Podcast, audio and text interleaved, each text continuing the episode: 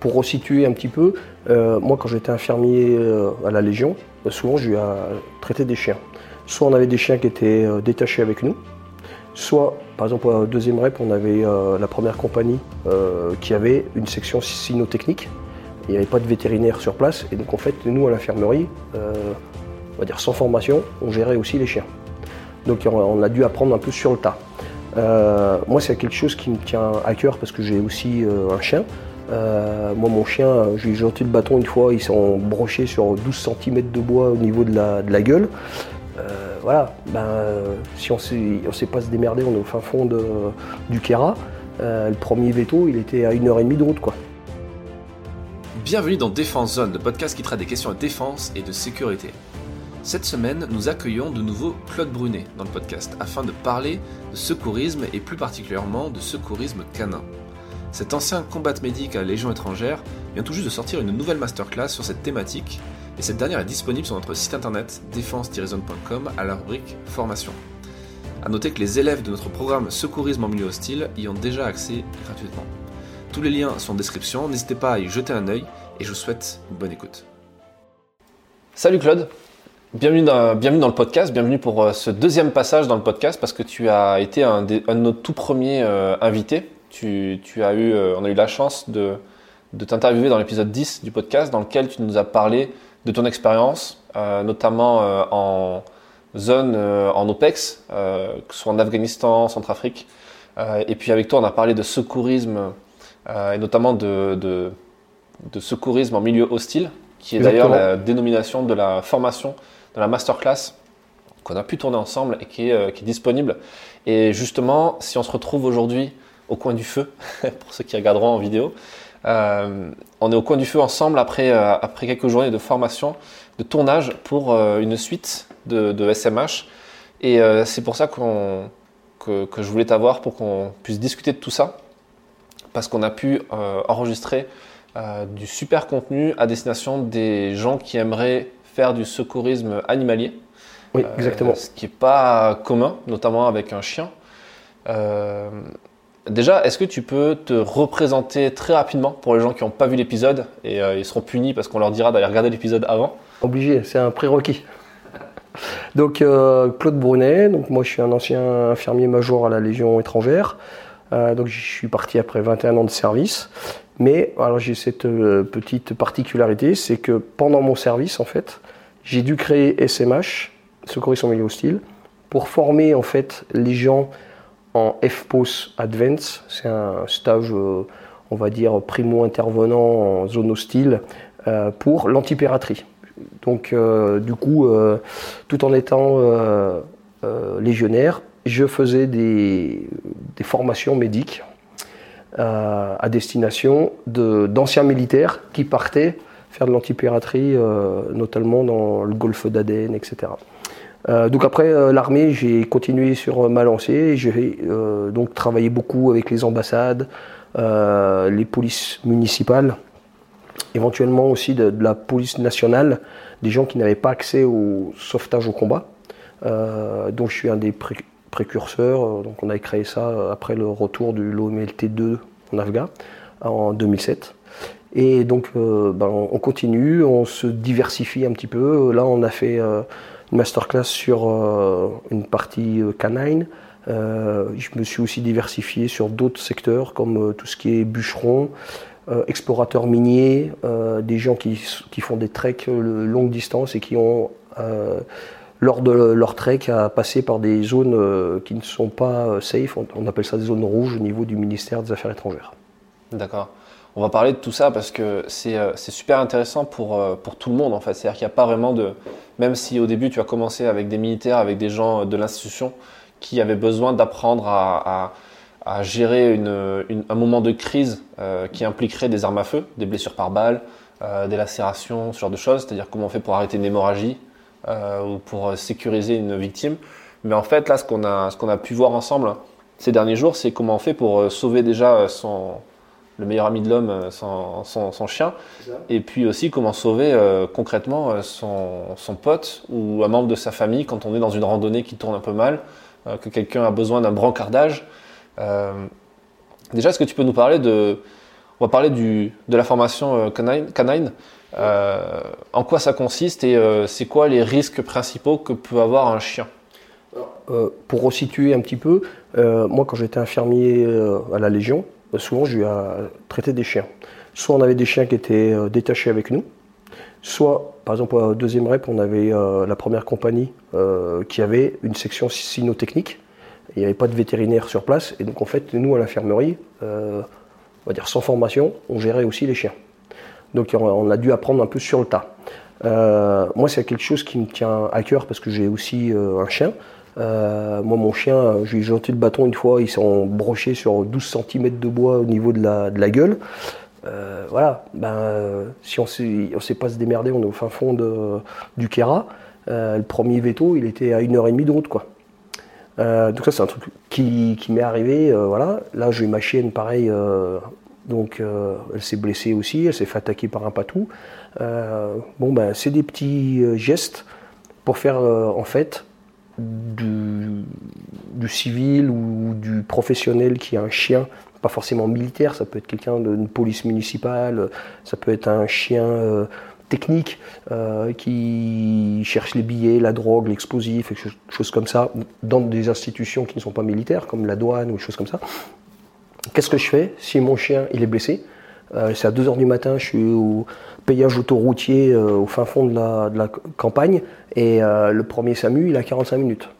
Voilà. Qu'est-ce que je fais en attendant le SAMU Après moi j'ai soigné aussi d'autres chiens, donc en Guyane euh, j'en ai soigné euh, au Kosovo, etc., euh, dans plusieurs OPEX, où là, ben, moi j'étais formé vraiment pour sauver des gens. Et quand on tombe sur un chien, c'est comme pour un bébé, en fait, on n'a pas l'habitude, c'est très compliqué. Quoi. Donc je me suis intéressé pour me former, en fait, et j'ai développé aussi quelques petits produits avec les industriels partenaires. Ouais. ouais, parce que la, la, force que tu as, c'est de proposer des. Euh, bah déjà, commencer par la trousse de secours. Tu vas peut-être nous en parler, mais euh, tu as une trousse de secours qui est assez. Enfin, déjà, tu en as plusieurs. Quand on regarde le contenu de ta voiture, déjà, une, une, une quantité astronomique. Et, euh, et, tu connais parfaitement les produits. Et déjà, la question que je me pose, c'est au niveau des produits, j'imagine que ça évolue tout le temps. Toi qui es, toi qui commercial aussi, qui vend ce genre de choses euh, tous les jours En fait, le problème, c'est comme pour les humains. En fait, il y a des trucs qui sortent tout le temps, sauf qu'à un moment donné, il faut dire stop et j'achète ça. Et ben pour nous, c'est pareil. En fait, on fait une veille techno, et en fait, au bout d'un moment, on dit bon, clac, on produit ça. On n'attend pas. Euh, si on attend la dernière innovation, on ne produit jamais rien. Voilà. Euh, autre chose, les chiens, c'est très particulier. Moi, par exemple, j'ai travaillé sur des coussins pour les chiens pour pas qu'ils se coupent après l'effondrement du hall E de Roissy. Je si vous rappelez là, qui s'était effondré. Les chiens, ils avaient les coussinets tout lacérés. On m'a demandé de développer des, coussinets. Moi, j'y connaissais rien. J'ai bossé vraiment à fond dessus. Et en fait, je suis pas arrivé. J'ai fait plein de protos, etc. Alors, soit les chiens s'arrachaient les, les trucs, soit c'était trop épais. Voilà. Donc, les chiens, c'est vraiment quelque chose qui est euh, très particulier. Et il y en a des milliers qui sont en service euh, dans les administrations. Euh, on est un des pays où la cynotechnie est la plus présente au monde. Et donc c'est vraiment un, domaine où il faut investir et où il faut prendre en charge les chiens. Parce que les chiens, peut-être on les a formés pendant deux ans. On est parti sur plusieurs chiens en plus, et puis à la fin, il en reste que 3-4. Donc c'est un gros, gros investissement des institutions. Et il ne s'agit pas de les sacrifier comme ça. C'est pas un drone hein, à 300 balles. Hein un chien. En plus, c'est de l'affect avec le maître chien. Donc, euh, c'est très particulier. Justement, est-ce qu'il y a un lien, enfin, quel lien tu, fais entre le sauvetage au combat canin et euh, le secourisme canin euh, à destination de, Madame Michu qui, comme toi, balade le chien, puis le chien, il se fait attaquer par un sanglier dans la, dans, la forêt, peut-être par un chasseur, peut-être par quelqu'un d'autre. comment, c'est quoi les, Qu'est-ce que tu vas emprunter à l'univers du sauvetage au combat? Ben, Je vais prendre une phrase toute simple. C'est-à-dire que euh, le militaire qui se casse la jambe en OPEX à 2h du matin euh, au fin fond du Mali, et puis euh, la personne qui va se casser la jambe en faisant du skateboard sur un pipe, je veux dire, le primo-intervenant, en gros, va faire à peu près les mêmes gestes. Et là, en fait, c'est la même chose. C'est-à-dire que le, chien va avoir une plaie soufflante, le militaire va avoir une plaie soufflante. En gros, ça va être la même euh, prise en charge. On va utiliser les mêmes produits parce qu'on ne peut pas en développer exprès pour le chien. Mais par contre, on va développer d'autres produits qui vont être vraiment adaptés au chien. Tout ce qui est un peu brancard d'âge, euh, tout ce qui est bah, élitroyage, les choses. Parce que là, c'est physiologiquement parlant, on va adapter le truc au chien. Euh, tout ce qui est euh, bandage, gaz hémostatique, là c'est pareil. On va peut-être adapter aussi le petit bon produit qui est compatible avec les humains, mais on va sélectionner vraiment celui qui marche le mieux sur, sur les chiens. Par exemple, on en reviendra après, mais pour les hémostatiques, on va utiliser du un dérivé du surgicel qui est utilisé euh, en chirurgie euh, chez les vétérinaires. Il y a une version euh, combat médic qui s'appelle le WoundClot, qui est beaucoup plus chargé, mais c'est le même système. Et donc en fait, on va l'utiliser pour les plaies non garotables. Après, comme tu viens de le dire, mine de rien, le chien ne sera pas vraiment la priorité, euh, ne serait-ce que pour le développement euh, économique, parce que c'est pas forcément viable pour, une entreprise de développer que des produits pour les chiens. Et après aussi le, le, software, euh, enfin si tu appelles le PGHM au milieu de nulle part, que c'est pour ton chien, ils vont peut-être avoir, tu ne seras pas la priorité par rapport à un secours sur un humain. ça veut dire quoi? Ça veut dire que tu dois être, tu prends ton, tu prends tes responsabilités, tu dois être capable d'être le primo intervenant sur ton animal? Oui, tout à fait.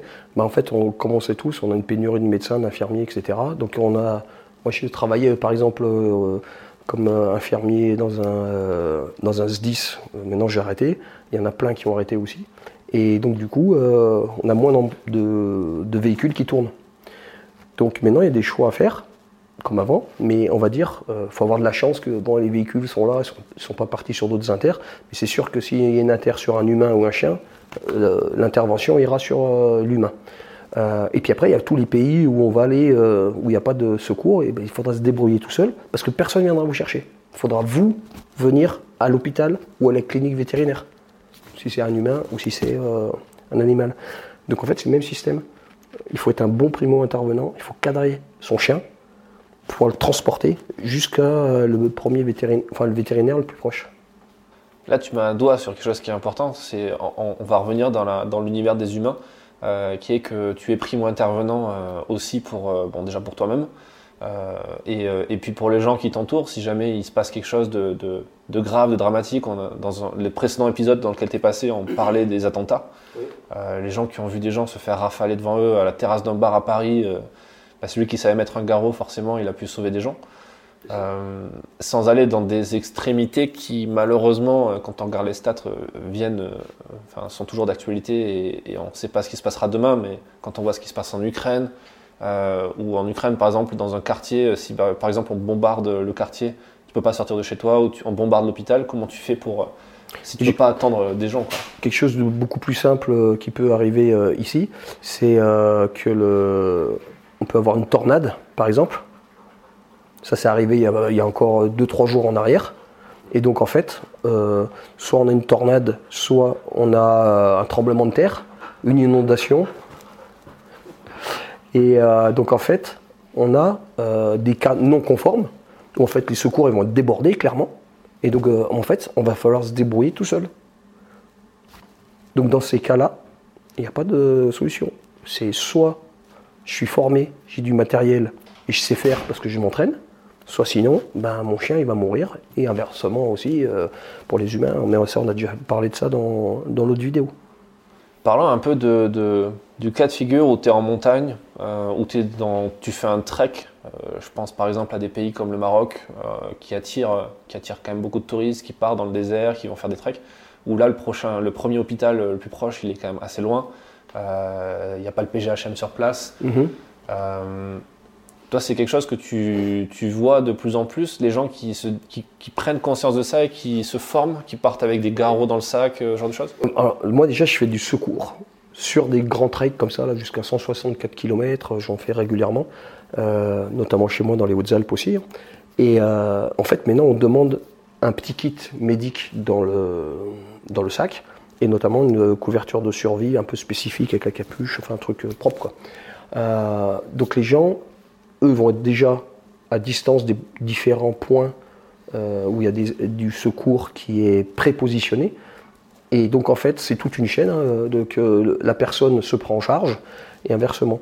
Enfin, ça, ça, découle. Après, il y a l'infirmier qui est prépositionné. Après, il y a les secours étatiques qui arrivent, qui prennent en charge. Le souci, c'est voilà, pour son chien, en plus dans des pays comme, on va me perdre le Maroc et tout ça, à mon avis, si on appelle les secours pour un chien, on va attendre un bon moment. Quoi.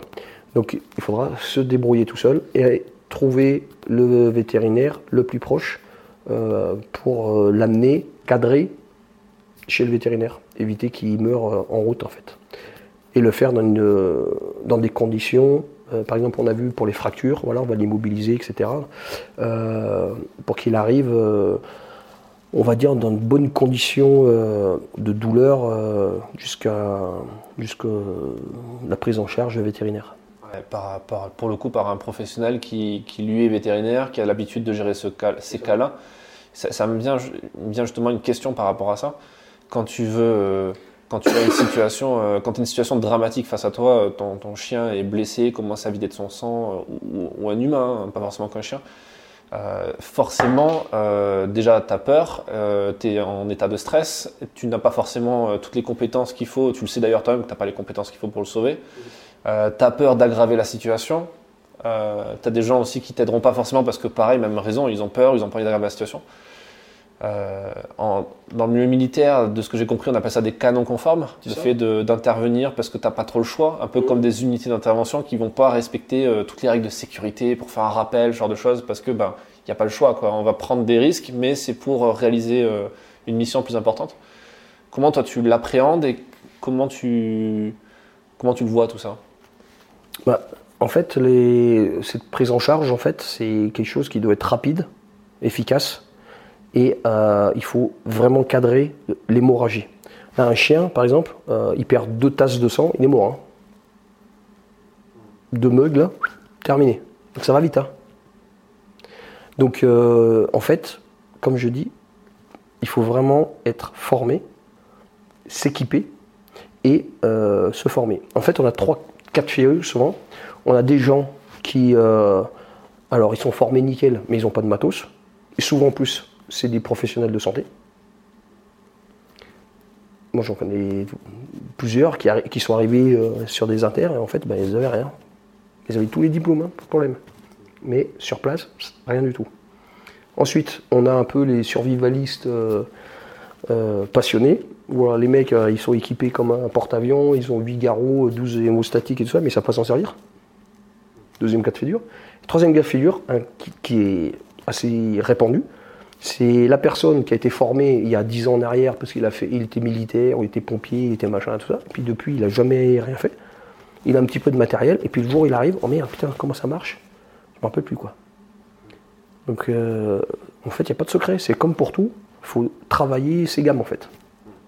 Ça, me fait penser à un parallèle avec, euh, avec les militaires où, quand on discute avec des gens qui partent en opération extérieure, ils disent tous qu'avant de partir, ils, partent sur un cycle de 3 à 6 mois où ils vont s'entraîner, driller. On répète les gammes.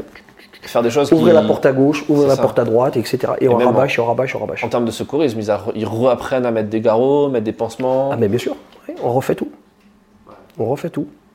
Et les, et les gens ne les font pas qu'une seule fois. Hein justement, il y a une logique de répétition là-dedans. C'est peut-être encore plus vrai euh, dans le milieu du secourisme, le fait de devoir répéter, répéter, répéter. Oui, parce que dans le milieu du secourisme, il y a le stress, qui est très important quand on est devant une victime ou devant son chien. Euh, il ne faut, pas perdre de temps, parce que chaque euh, goutte de sang, il faut l'économiser. Et ensuite, il faut aussi voir que le, chien, par exemple, euh, il ne va pas forcément se laisser faire euh, facilement parce qu'il est blessé. Donc on a vite fait de se faire mordre, etc. Donc ouais, il faut entraîner, il faut entraîner son chien aussi, pourquoi pas. Euh, les chiens militaires, ils sont entraînés. Ils ont l'habitude de se prendre un garrot sur la patte, quoi. Ils savent ce que c'est. Le jour J, il pète sur une mine papillon, il, sait ce que c'est de se prendre un garrot, quoi. Parce qu'on lui a déjà mis 50 fois, quoi. justement, parlons un peu de cette relation entre le chien et le, maître chien. Euh, tu disais, tu me disais plutôt dans la journée quand on était sur le tournage de cette masterclass que le, chien c'est un soldat comme les autres. Mais pareil dans la gendarmerie, dans la police. Ouais, il a un livret matricule, il a un numéro de matricule, il touche les médailles comme les autres, voilà. Du coup, la, la, perte d'un chien, c'est quand même quelque chose qui est, perçu comme, bah, comme, une, comme un échec. Ah, c'est ouais. Et puis psychologiquement, quand on entend un chien gueuler et tout ça, moi personnellement, moi ça me touche pratiquement plus qu'un homme, quoi. C'est qu'on va dire, mais l'homme, on, s'y habitue, on travaille ça tout le temps, tout le temps, tout le temps. Quand on se retrouve avec un chien et qu'on entend un chien gueuler parce qu'il est touché, ouais, c'est c'est un peu comme les enfants en fait. On n'est pas habitué. Est-ce que tu, en dehors de, tous les conseils que tu as donnés euh, là pendant ces quelques jours de formation, que ce soit euh, aussi bien sur la, partie euh, canine et la partie humaine avec le grand cardage, est-ce que tu voudrais partager avec nous euh, un ou deux conseils que tu as, donné dans la formation, que tu invites, que, les gens à pratiquer, à appliquer, pour des raisons, euh, pour le coup, de vue de mort, pour essayer de, de, sauver quelqu'un ou sauver un, chien? Bon, il y, en a, y en a beaucoup. Le, le, le truc, c'est de euh, nouer une relation avec son chien qui soit, on va dire, on ne va pas dire que c'est un truc opérationnel ou chose comme ça, mais jouer faire passer ça un peu comme un jeu pour le chien, de toute la prise en charge euh, médicale, euh, faire un petit exercice, euh, je lui mettre un bandage, par exemple, il a mis le bandage sur la tête, il aimait pas trop le chien, bon, j'ai fait ça, après je joue avec sa balle, etc., il est content, et puis après, alors faut pas lui en mettre plein la tronche, mais peut-être faire tous les mois un petit truc, c'est pas grand chose, euh, chaque premier week-end de chaque mois, euh, voilà, je vais faire un petit truc médic avec mon chien. Moi, ça m'entraîne. Le chien, ben, il, va s'habituer à tout ça. Et euh, ben, le jour J, ça se passera beaucoup mieux. Quoi. Donc en gros, il faut faire le, geste souvent pour qu'on puisse l'avoir vraiment, on puisse le faire d'une façon vraiment pro, on va dire presque. Et sur la partie plus brancardage, euh, c'est quoi le truc qui est, peut-être un peu rédhibitoire Tu vois les erreurs qui se font euh, bah Déjà, c'est de rien avoir pour porter le chien. C'est d'être comme un con, essayer de le porter comme ça sur le dos. Euh, si je glisse tout ça, c'est un peu compliqué. ensuite, ben, le porter à deux dans, un petit brancard filet, c'est vraiment ce, qu'on peut faire de, de, plus facile, parce que le brancard filet, c'est comme ça, ça pèse rien. Euh, ça fait 280 grammes, je crois, donc euh, on peut prendre ça facilement en fond de sac, surtout si on fait de la montagne ou un trek euh, avec son chien à l'autre bout de la planète.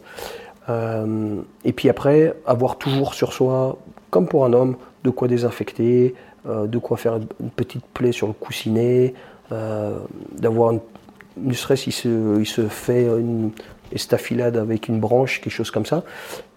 Petits gestes de, secours qui ne mangent pas de pain mais euh, qui vont permettre euh, ben, d'éviter une infection pour le chien, etc. Euh, ou de, qui puisse éventuellement se déplacer un peu plus facilement malgré sa blessure. Ça évitera de le porter. donc vraiment ce qu'il faut, c'est avoir un petit fond de sac pour soi, mais aussi un petit fond de sac pour son animal de compagnie le fait d'avoir un fond de sac comme ça, euh, ou même une trousse de secours, ou, ne serait-ce que des compétences, quand tu viens de le dire, de, des gens qui ont des savoirs, qui savent appliquer le matériel, l'utiliser correctement le matériel, c'est un peu comme une, tu sais, c'est comme souscrire à une assurance. T'as pas envie parce que tu sais que t'as pas envie que ça arrive, donc quelque part tu as pas envie de te prendre la tête avec ça. Toi, avec l'expérience que tu as et les gens que tu croises au quotidien, qu'est-ce que tu dis aux gens qui pensent comme ça? Bah, déjà, la plus belle preuve du truc, c'est que tous ceux qui sont fait cartonner un chien, généralement, ils vont se former derrière. Parce que le jour J, ils sont arrivés, pas de matos, pas de formation, pas rien, le chien est mort, échec. C'est comme moi j'ai vu en psy, euh, voilà, les gens ils croient jamais euh, que les psys sont dangereux, puis quand ils prennent trois coups de couteau, euh, ils changent un peu de, de, philosophie. Bah là c'est la même chose, on se dit ça sert à rien, il va jamais s'arriver, puis quand ça arrive, paf, et c'est comme l'assurance. Je peux rouler sans assurance. Le jour où je vais cartonner quelqu'un et que je vais en avoir pour des centaines de milliers d'euros à payer, je vais prendre une assurance derrière. Quoi. Donc euh, en fait, il faut mieux prévenir que guérir. Et donc euh, se former, s'entraîner, avoir du matériel le jour J. Euh, est-ce que tu as peut-être un dernier conseil à, partager avec les gens qui nous écoutent? Ben, Je pense j'en aurais plein, on va dire. Mais ce qu'il faut, c'est avec son chien, euh, avoir cette euh, relation qu'on a tout le temps amical, machin, du jeu, tout ça, et être toujours, en, on va dire, en capacité de prodiguer, on va dire, les gestes qui sauvent. C'est-à-dire, en fait, se concentrer sur ce qui risque de le tuer. Souvent, il peut avoir plusieurs pathologies. Il faut vraiment, vraiment se concentrer sur la blessure. On va dire, je vais dire un truc bête, mais il a une patte cassée, il a une hémorragie. Il va pas s'occuper de la patte cassée, vraiment se concentrer sur ce qui va le tuer en premier. Voilà. Ah, donc ça, ça demande quand même d'avoir déjà un minimum de connaissances pour identifier les, vrais problèmes qu'il peut y avoir. C'est ça. Mais voilà, le, le principal, c'est jouer au plombier et boucher toutes les fuites, quoi, en gros. Euh, bah écoute, merci pour, euh, pour cet échange. Donc, j'invite les gens à, aller voir en description de l'épisode euh, les, infos sur, sur cette masterclass qui vient d'arriver dans le. logiquement, au moment où vous écoutez cet épisode, vous y avez accès dans, la description qui, donc, qui, se retrouve dans le, le, package en quelque sorte des formations Défense Zone et, et, SMH. merci pour ton temps, merci pour tes conseils. Merci pour l'invitation. et à bientôt. Merci d'avoir écouté cet épisode jusqu'au bout. Si vous souhaitez en savoir plus sur le secourisme canin, nous vous invitons à regarder la masterclass complète de Claude. Vous trouverez sur notre site internet défense-zone.com à la rubrique formation ou directement en description de cet épisode. A très vite pour un prochain épisode.